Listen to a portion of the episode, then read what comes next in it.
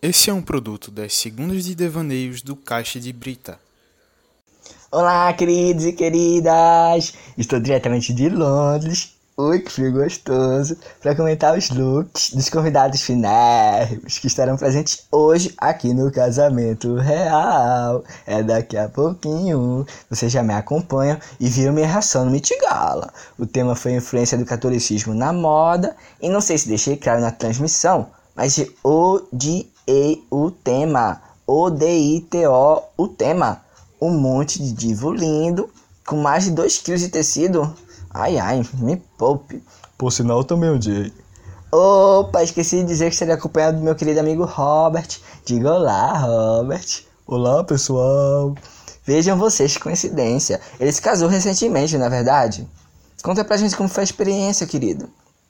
Oh, sim, foi, é, foi inesquecível. Eu tava usando um paletó cinza de cauda longa, colete justinho em tom pastel, calça listrada.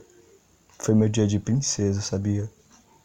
Assim que eu cheguei à igreja, o pessoal olhou meio esquisito pelo fato de eu ter chegado um pouquinho depois da noiva. 40 minutos, sabe? Nada demais. Aliás, a minha esposa estava divina. Tá, tá, isso aí a gente já imagina. Eu quero saber de assunto quente. E a noite de novo, vocês em um, conta, conta, conta. Tá, tá, certo. É.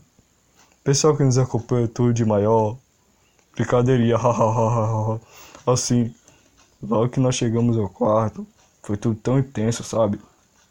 Tira a roupa daqui, tira a roupa dali.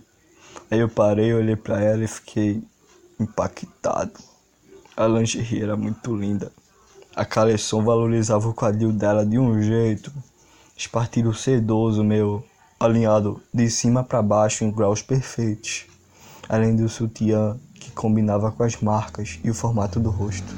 Nossa, cada sorriso era um tiro. Ui, papi, depois, depois. Ó, oh, depois começou a ficar chato, sabe? Ela queria porque queria tirar a roupa. Ah, isso, ah, aquilo. Pra mim, sinceramente, ia cortar o clima.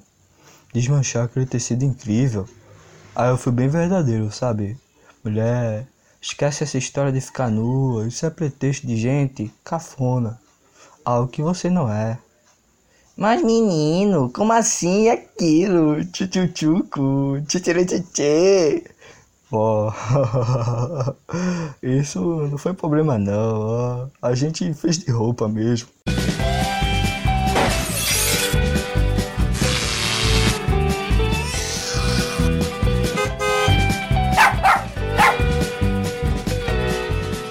Fala meu rei, fala minha rainha, entrem comigo no armário, pois está começando mais uma entropia e o assunto de hoje é moda.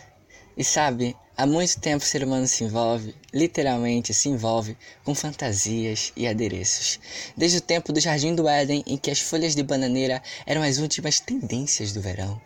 No início, a interação mediada pela roupa se construiu em torno da proteção como por exemplo retirando as peles de animais para se resguardar do frio. No curso da história, o modo de se vestir evoluiu, assim como as sociedades evoluíram. Com a descoberta de fibras naturais, tais como algodão, seda, linho, nas antigas civilizações como Egito ou Índia, as vestes tradicionais refletiam a identidade do local de origem.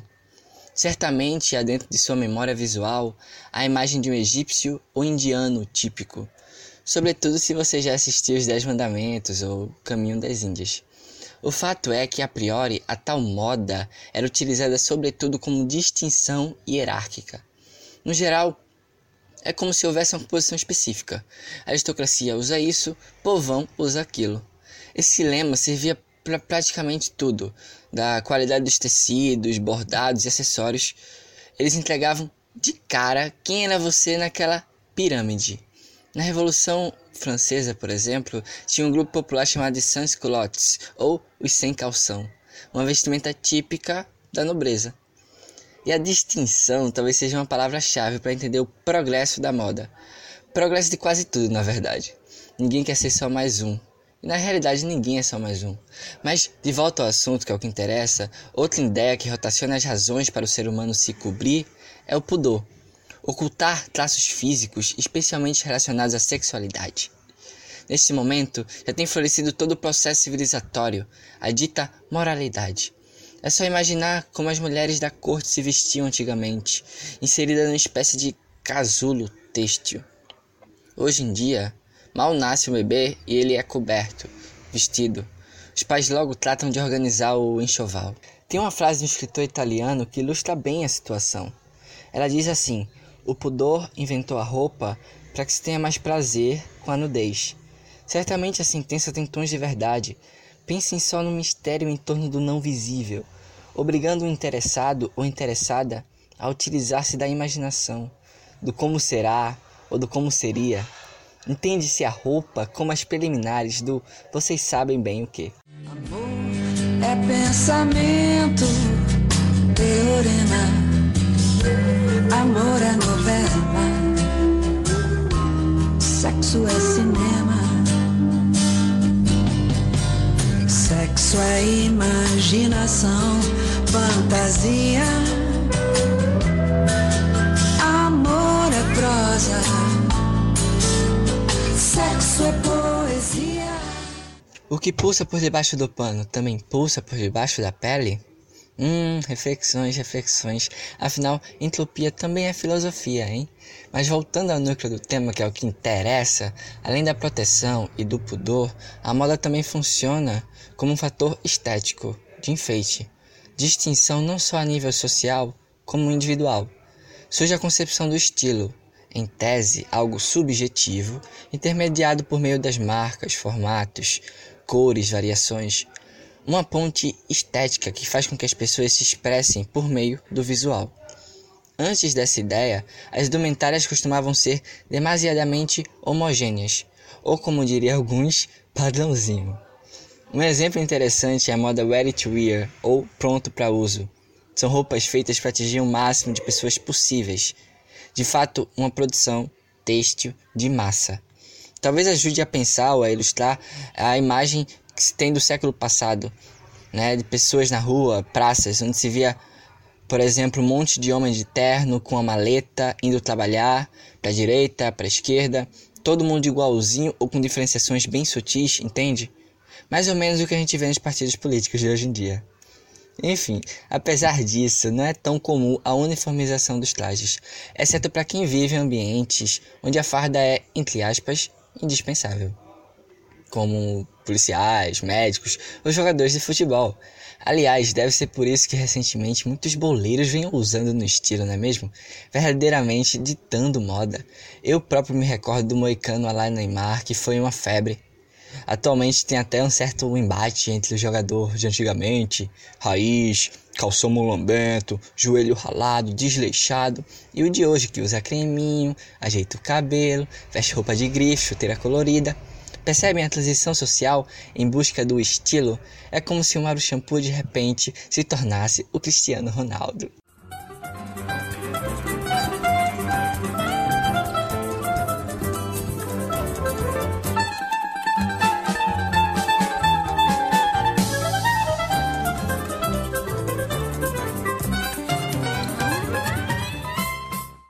Pessoal, a Copa tá chegando e já que toquei no assunto moda esportiva, queria aproveitar o espaço para desabafar. Você pode até gostar de futebol, beleza, eu amo futebol, mas não pode usar camisa de time em todo lugar. É cafona, cafonice pura. Pô, o cara quer ir pro shopping, pro casamento. Já vi gente indo até pro estádio com camisa de time. É um absurdo. Bora ver, né? Vamos ter bom gosto, pessoal. Enfim, brincadeiras à parte, a moda é subjetiva. Repetindo, subjetiva. Eu aproveito a deixadinha do CR7 para falar dessa tendência que é a inserção do homem no contexto da moda. Dantes atribuída como frescura, abre aspas, fecha aspas, coisa de mulher, abre aspas, fecha aspas. Enfim, todas as sutilezas do campo da vaidade que fazia o homem bruto, abre aspas, fecha aspas, se sentir deslocado, eufemisticamente falando. Hoje, floresce muito a ideia em torno do unissex, apesar de haverem barreiras culturais que fazem questão de dividir azul para menina, digo azul para menino, rosa para menina. Isso servindo para tudo, como roupa, sapato, corte de cabelo, depilação, até para coisas não materiais como a etiqueta, o modo de se portar em público. A modernidade, globalização de certa forma, abalou as estruturas fixas do tradicionalismo do gênero, religião, nação, etnia, servindo como referências ao modo de se vestir. Noiva usa branco, mulher usa brinco, francês usa camisa listrada e boina vermelha, judeu usa kippah, muçulmana usa burca, negro usa turbante, indígena nem sequer usa roupa. Todos esses exemplos são trajes típicos, frutos da cultura convencional. E apesar do poder do indivíduo na construção do próprio estilo, não se pode negar a influência do coletivo. Afinal, a moda costuma ser o espelho da sociedade que está inserida. Faz parte do hábito social, do contexto histórico, e assim ela segue avançando, não necessariamente para melhor, mas avançando.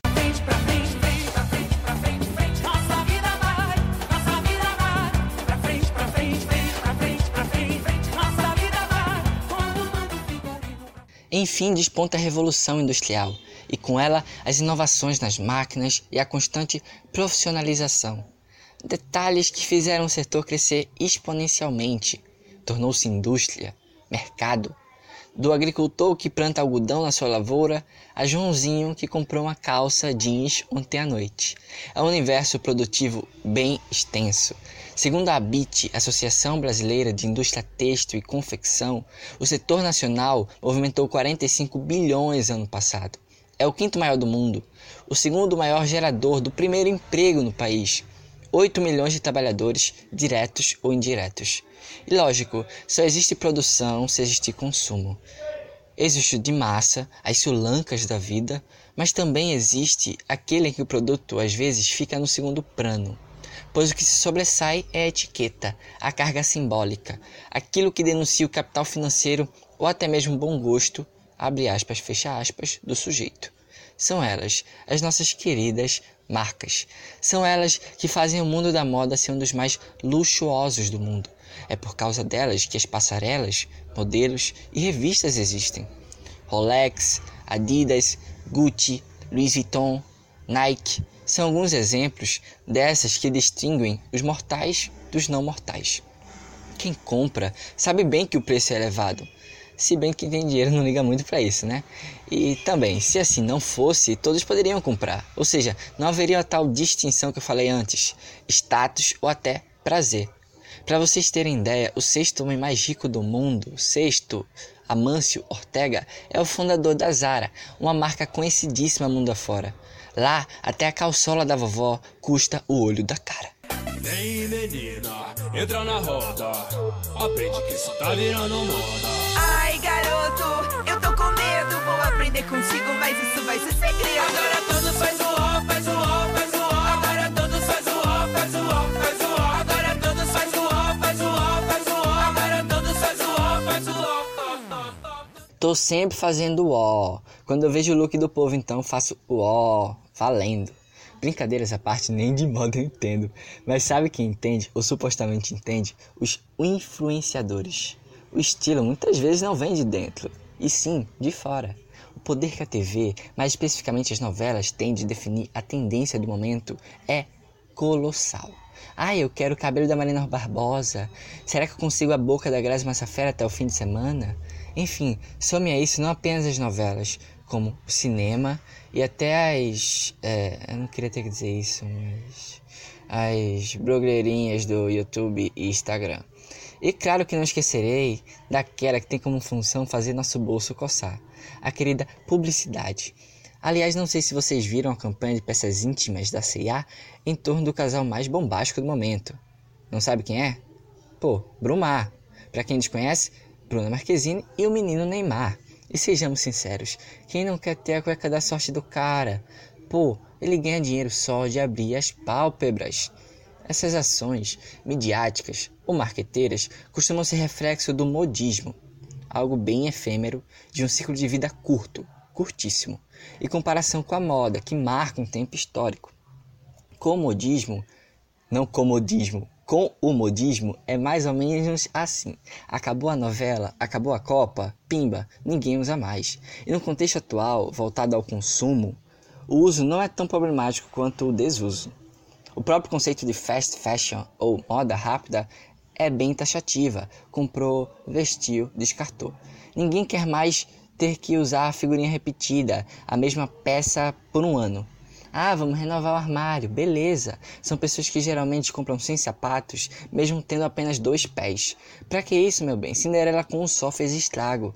Enfim, há um custo por retirar recurso do meio ambiente. Além de ser necessária a mão de obra, aquela que normalmente é tão mal remunerada, ou trabalha em condições tão insustentáveis, você gasta água, emite gás carbônico, os resíduos e corantes poluem os rios, o agrotóxico atinge plantações, desgasta o bichinho da seda, tadinho. Além das fibras naturais, existem as fibras sintéticas, artificiais, que não são decompostas, cria volume nos lixões, resumindo, há um custo bem maior do que da etiqueta. Acreditem.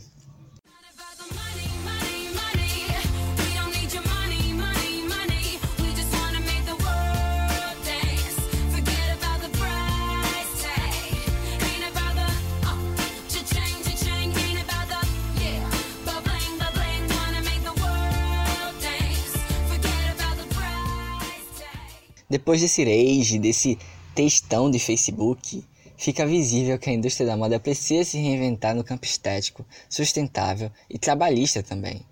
Pesquisando aleatoriamente, vi projetos referentes a tecidos que mudam de cor, os que se autorreparam no caso de buracos ou cortes, os impermeáveis e até tecido de soja. Sim, tecido de soja. Os vegetarianos piram só de ouvir. Enfim, ideias como essas, feitas para o uso consciente da moda, com um nível menor de desperdício e poluição. Além disso, não posso esquecer de dizer que sempre há a possibilidade de doação, doação, gente, dos pertences. Entropia também é solidariedade.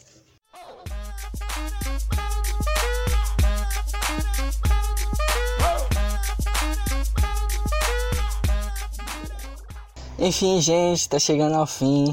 O programa de hoje foi meio para mostrar em síntese que a moda não é um assunto fútil, longe disso.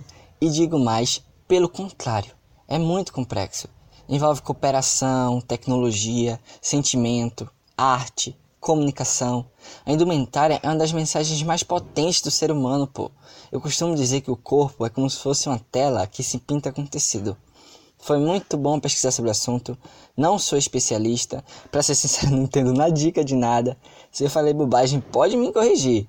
Se você tem interesse em ingressar na área, já tem o meu incentivo. Estude porque é massa. Daqui a 15 dias terá uma nova edição com um novo tema aqui no Caixa de Brita. Obrigadão, meu rei, minha rainha. E tchau.